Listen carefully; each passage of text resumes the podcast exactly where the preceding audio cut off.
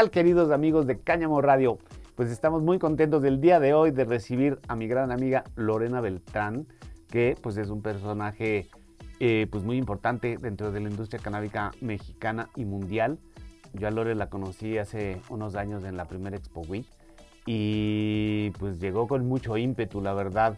Eh, me, dio mucho gusto toparme con gente como ella, que pues, cuando estábamos empezando traía ya todo un conocimiento y un bagaje de, lo que había aprendido en Colorado y, en otros lugares, ¿verdad? Lore, muchísimas gracias por acompañarnos. Ay, al contrario, amigo, me da mucho gusto estar aquí contigo. Gracias por abrir este espacio, que es bien importante estar tomando todos esos espacios que estén disponibles para hablar de estos temas. Y pues, como bien dices, tenemos una amistad ya de mucho tiempo y me da mucho gusto que sigas emprendiendo con este tipo de proyectos. Así que cuéntame. Muchas gracias. Pues sí, un poco la idea de, este, de este proyecto es que las personas entiendan el camino a la regulación de la planta eh, desde pues, hace muchos años que, venimos trabajando, ¿no? Entonces ya llevamos algunos como 25 años trabajando, otros un poquito menos, otros nos hemos este, integrado a lo largo de este camino, pero pues es, es eso, ¿no? Que, que, las personas entiendan de dónde venimos, en dónde estamos y hacia dónde vamos, ¿no? Entonces, Lore, por favor, platícanos, tú, eh, pues platícanos un poco de tu persona primero, ¿no? O sea, de, de, de dónde vienes, dónde naciste, y cuándo fue tu primer relación o que te enteraste de que pues la planta no, no tenía nada malo, sino al contrario tenía cosas buenas que aportarnos. Ay, sí, pues la verdad es que me enteré de eso ya un poquito más grande, pero bueno, la ventaja que tuve fue esa que em, me pude ir a vivir a Colorado en cierta etapa de mi vida, creo que tenía 25 años, 26 y llego a Colorado a vivir allá con mi familia y es cuando justo se legaliza el uso recreativo de la planta. O sea, ya en Estados Unidos ya había estados donde se estaba legalizando el uso médico, como California, Washington, etc. Y de ahí le siguió una legalización del uso adulto. Sea, al momento de yo llegar a Estados Unidos y que se legaliza el uso adulto es cuando realmente la gente se entera pues que la planta de cannabis se está legalizando, ¿no? Porque lo médico se mantuvo como muy local. En un nicho. En un nicho totalmente. Entonces ahora lo recreativo pues explotó, era un boom al punto que ahorita pues hay miles y miles de dispensarios donde uno puede entrar a comprar su producto, su flor, su producto terminado. Entonces, para mí me llamó muchísimo la atención porque yo venía de Chihuahua, que es mi estado natal, ahí nací, ahí crecí em, y pues ve, yo estaba prácticamente huyendo de la violencia en Chihuahua que se desató eh, por muchos años eh, cuando se declaró la guerra contra las drogas. A partir del 2008 fue que empezamos a ver actos no tan comunes de violencia. Em, entonces, pues fueron varios años al punto que pues ya estábamos todos hartos, ¿no? Si la gente que tenía la oportunidad de salir de México, pues se fue. Y eh, yo tardé, tardé un rato en decidirlo, pero bueno, ya era sí o sí. Tuve que cerrar mi negocio, estaban cerrando la mayoría de los negocios de entretenimiento, em, las fronteras pues, eran pueblos fantasmas prácticamente. Entonces, pues la ironía de las cosas, que me voy huyendo de una violencia que ya no nos estaba dejando absolutamente nada bueno en términos ni de economía ni nada. Entonces llego allá y el contraste, ¿no? De la legalización. Entonces me llamó mucho la atención desde esa perspectiva que dije, a ver, aquí algo está medio raro, o sea, allá estamos todavía en una guerra contra las drogas, incluyendo la, cannabis, y acá ya es un negocio próspero, es medicina, es esto, el otro. Entonces me clavé en el tema, empecé a estudiarlo y sobre todo busqué un trabajo dentro de la industria porque algo me llamó y dije, yo de aquí soy, tengo que aprender porque un día sé que voy a regresar a México y quiero ser parte de este movimiento y que ojalá se legalice también en mi país. Claro. Y bueno, pues me puse a investigar, ya sabes, la mejor empresa de cannabis en Colorado y aparecía Charlotte's Web, que es esta empresa que antes de ser empresa, pues obviamente eh, trabajaban con un dispensario y al llegar la mamá de una niña con epilepsia que pedía este, un aceite de cannabis y le dieron seguimiento al caso, la niña mejoró, sus convulsiones se detuvieron en un gran porcentaje, entonces de ahí surge esta marca que se llama Charlotte's Web en nombre de la niña Charlotte, que era su nombre. Charlotte Fig. Charlotte Fig, que en paz descanse, este, y por mucho tiempo pues eh, mejoró muchísimo, es un caso que salió a la luz, hubo un documental en CNN, etcétera, entonces fue también un boom importante eh, la historia de Charlotte y la empresa Charlotte's Web y es donde yo entro a trabajar. Entonces, para mí fue como mi universidad canábica, aprendí muchísimo desde, obviamente, la parte medicinal, se hablaba de todo, ¿no? Aprendí también del, uso de la cannabis en el uso industrial, recreativo, un poco de todo. Y de ahí fui brincando a diferentes empresas para aprender sobre todas las áreas. Yo me quería empapar de todo, de todo lo que se pudiera. Y mientras estaba yo en ese aprender y educarme, pues se me abrieron caminos eh, otra vez hacia Latinoamérica. Eh, Colombia empezó a, su legalización. Me voy a explorar Colombia. Aprendemos el proceso regulatorio allá, cómo sacar los permisos, etcétera. Y es cuando en México se empieza a tocar el tema de a lo mejor querer regular el uso medicinal de la cannabis. Estas conversaciones fueron 2015, 2016, que también fue a consecuencia de muchos de los papás, ¿no? De los pacientes en México que estaban pidiendo esa legalización, entre ellos pues Raúl Elizalde y para su hija Grace, que requería de estos productos con CBD. Y bueno, ahí es cuando me adentro otra vez a México a explorar y conocer, ver qué estaba pasando. Y es cuando se abren los foros en el Senado. Y es cuando tú realizas la primera Expo Wii, que fue 2016.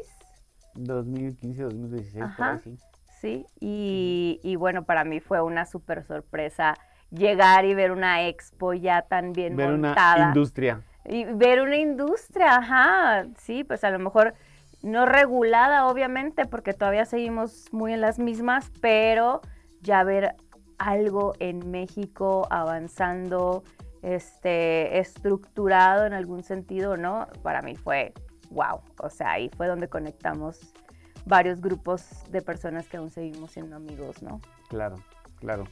Sí, como, como un principio de muchas otras cosas.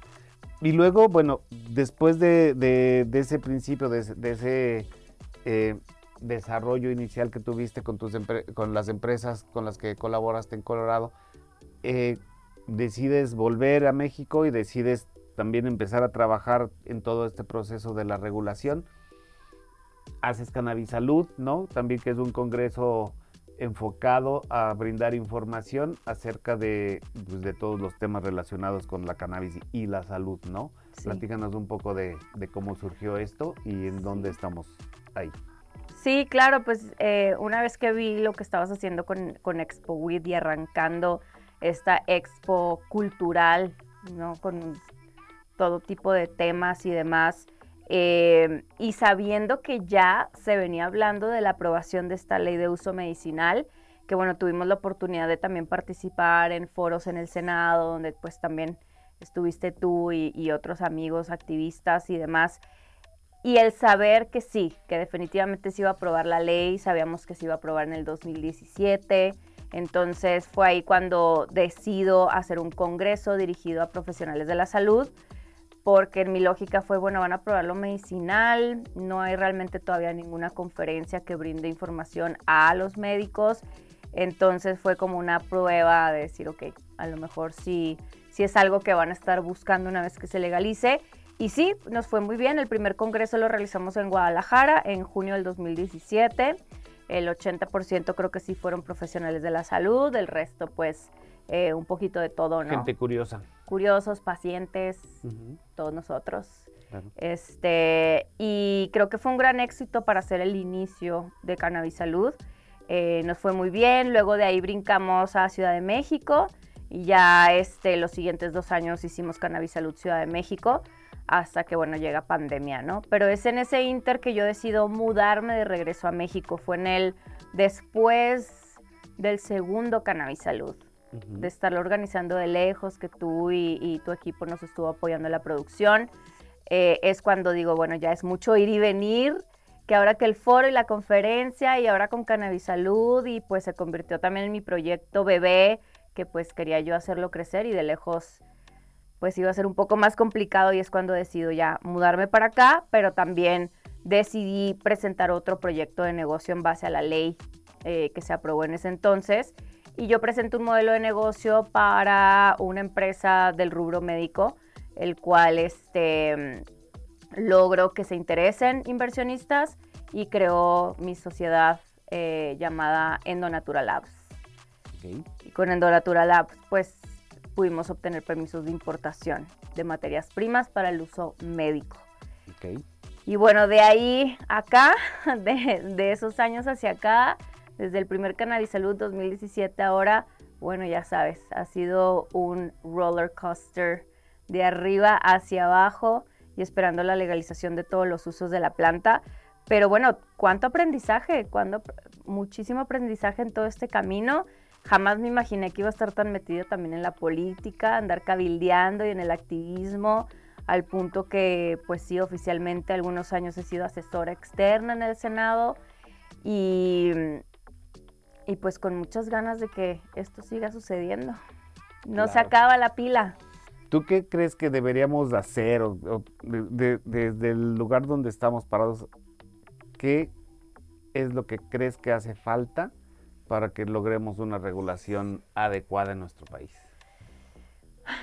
Bueno, definitivamente, pues la voluntad política es sumamente importante. Que, ya, sabemos que no la tienen, ¿no? Eh, luego hay unos que sí, otros que no, pero pues quien tiene que firmar esa ley, ya hemos pasado por dos presidentes, el actual y el pasado, y pues hasta donde hemos podido llegar con voluntad política ha sido lo médico, ¿no? Y esto médico es muy restrictivo, no hay realmente un acceso rápido y seguro para los pacientes, seguimos batallando con eso, pero pues yo creo que ahorita, a menos de dos años de que acabe este sexenio, es como poner las esperanzas en lo que viene.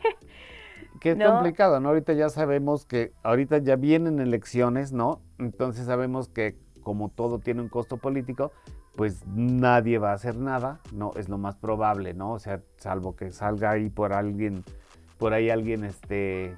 Súper progresista también. Súper progresista que ya nos lo prometieron también este, el gobierno actual y no lo hizo, entonces tampoco tenemos por qué creerle a, cualquiera que nos diga que lo va a hacer, ¿no? Entonces, eh, ¿tú crees que, qué crees que, deba, que debamos hacer nosotros como sociedad civil?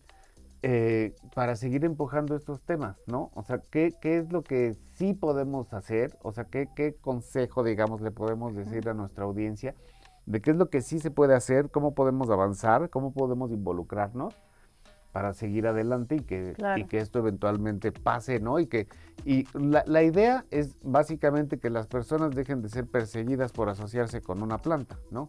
Así es, que ha sido pues la, prioridad, ¿no? Esa lucha principal de, nuestro derecho al consumo, a cultivar, este, y, en ese aspecto pues también hemos dado pequeños pasos, no por voluntad política, sino porque eh, lo hemos peleado en la corte y tenemos una jurisprudencia donde pues sabemos que se declara inconstitucional que no podamos cultivar y consumir, transportar, ¿no? Entonces ahora ya este, hay mecanismos a través de asociaciones o firmas de abogados que nos ayudan, o si no uno mismo, también uno mismo lo puede hacer. Eh, es un escrito libre ante la COFEPRIS, que es este órgano regulador em, que se encuentra en todo el país. Entonces uno hace su solicitud para el autocultivo y el consumo. Y como ya hay una jurisprudencia, pues se supone que se tendría que ser ya automático ese permiso pero bueno, obviamente siempre va a haber... Están demorando hasta trabas, ¿no? Trabas, trabas, trabas, pero está esa puertita abierta, entonces cuando ya se abre una ranura hay que meter el pie y empujar y empujar y empujar hasta abrir la puerta completa, ¿no? Y es lo que estamos haciendo ahorita, metiendo ese pie, metiendo nuestras solicitudes, eh, hacer, hacernos valer, contarnos, ¿no? Y yo también quiero, yo también quiero, o sea, cada vez somos más los que solicitamos estos permisos de, cultivo, de, consumo. Y este permiso y este derecho al consumo creo que está llevando también a un tema de clubs canábicos, ¿no? Como sucede en España, que no está regulado el comercio, pero sí es un derecho al consumidor de tener tus plantas y consumir tu flor o tu producto terminado. Entonces hay estos huecos en la ley y, se encuentran las, las, maneras y las logísticas eh, legales con el apoyo de nuestros abogados para empezar a establecer estas asociaciones de cultivo o club canábicos que ya vemos en México también. Entonces creo que eh, esa es otra oportunidad de acercarse a estos clubs o, asociaciones donde hay abogados que te ayudan a, ser parte de. este, por otro lado, em, existe una industria, como dices tú, en México. Pues sí, somos un país productor, consumidor, entonces obviamente queremos esa industria que se regule en algún momento. Por lo pronto estamos en esta área medio gris o el legacy market, que es ahora la palabra de moda este, para ese mercado no regulado, pero tampoco ilegal, ¿no? Sino que, oye, o sea, no es que quiera estar en la oscuridad de hacerlo así. Es que no han regulado. Es que no nos regulan. Entonces es un legacy market que eh, es como se viene manejando ahorita en el extranjero, en Estados Unidos, en Canadá, y a pesar de que existen regulaciones en estos países, todavía existe un legacy market porque pues también luego te aplican impuestos muy altos, licencias de un coste la, inalcanzable. La sobreregulación que se ha experimentado en muchos países. En ese sentido, por ejemplo, tú que has tenido la oportunidad de, ver cómo se ha desarrollado la industria en otros lugares, ¿qué es lo que ha pasado que ha impedido que, que las industrias se desarrollen? ¿no? Porque eh, hablamos de esto, del tema de la sobreregulación, ¿no? que de pronto hay gente que pues, llevaba toda su vida cultivando en sus granjas, en sus granjas en California, de pronto se hizo legal, tenían, venían, veían ahí como una esperanza ¿no? de, regular su vida ¿no? y, de, y de entrar al, sistema de alguna manera, este, pues, todavía ejecutando las labores que, que hacían con tanto amor, y después pues viene esta regulación que, que simplemente les impedía o les, les impide pues pagar todos los impuestos que representan para poder seguir en la jugada, ¿no? Entonces, cuéntanos un poquito, que, ¿tú qué has visto con respecto a la sobreregulación y, y, qué podemos hacer para que no nos pase en México, ¿no? estamos tratando de ver ejemplos de otras, de regulación que han pasado en otros lugares del mundo, y qué es lo que debería pasar o no debería pasar en nuestro país. Claro, es que el error muy grande es cuando ya el gobierno voltea a ver a la industria como una industria que va a estar también alimentándolos a, a ellos como gobierno porque estás pagando una cantidad de impuestos exorbitante. Solamente un ejemplo, California, Colorado, llegas a pagar hasta el 50% en impuestos de lo que tú generas. O sea, les estás regalando la mitad de tu dinero prácticamente, ¿no? Entonces dices, de tu trabajo. ¿con qué justificación? Porque ha sido una planta prohibida por los mismos americanos, ¿no? Que empezó todo ahí.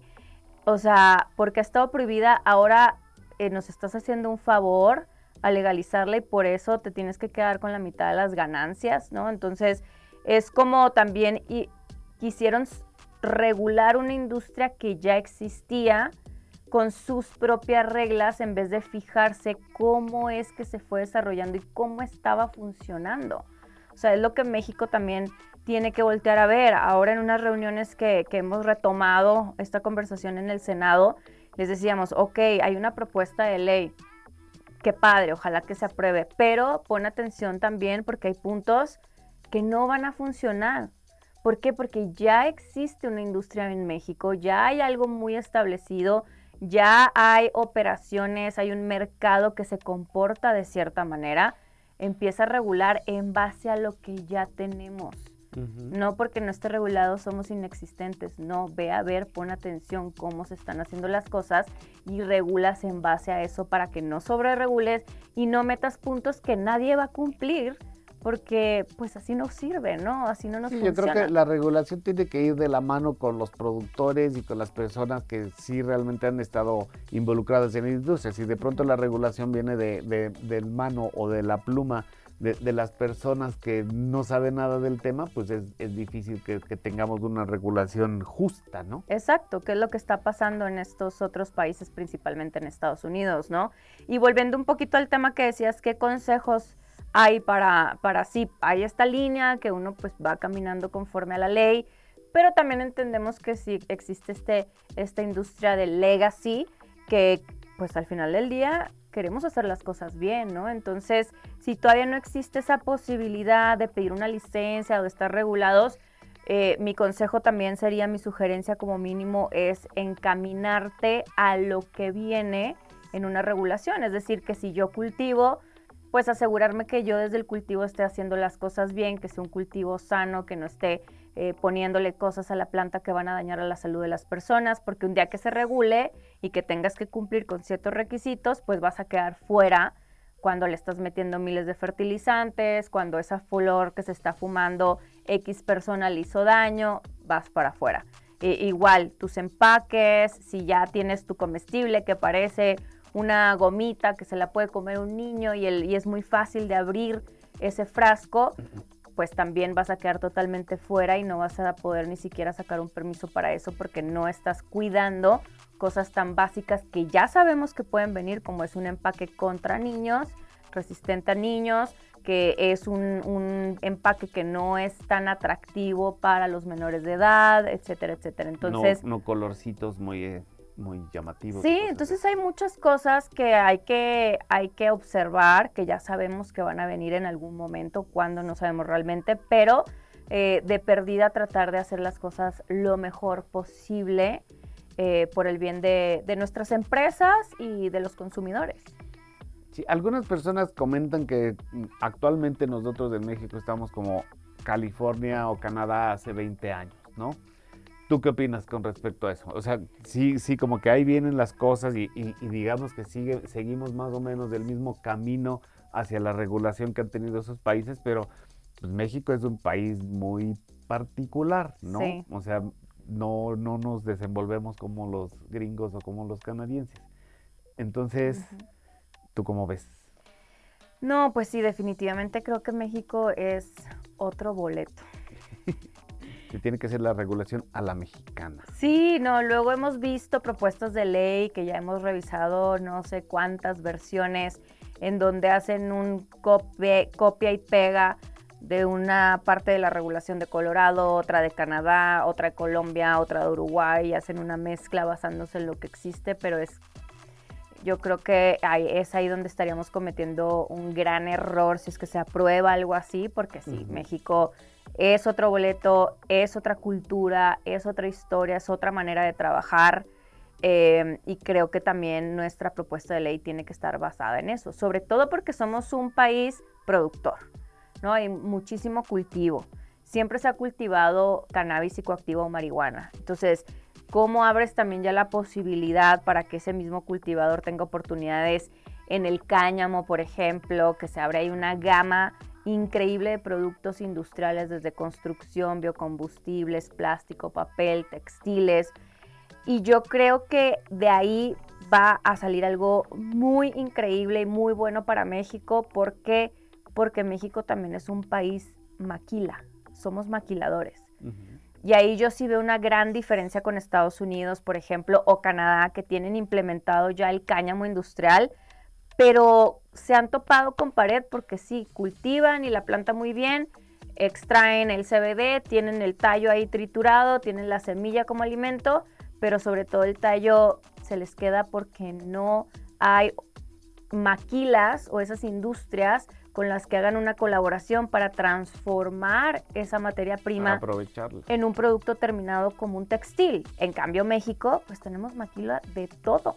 Aquí sí maquilamos cemento, tripla, textiles, piezas de automóviles, biocombustibles.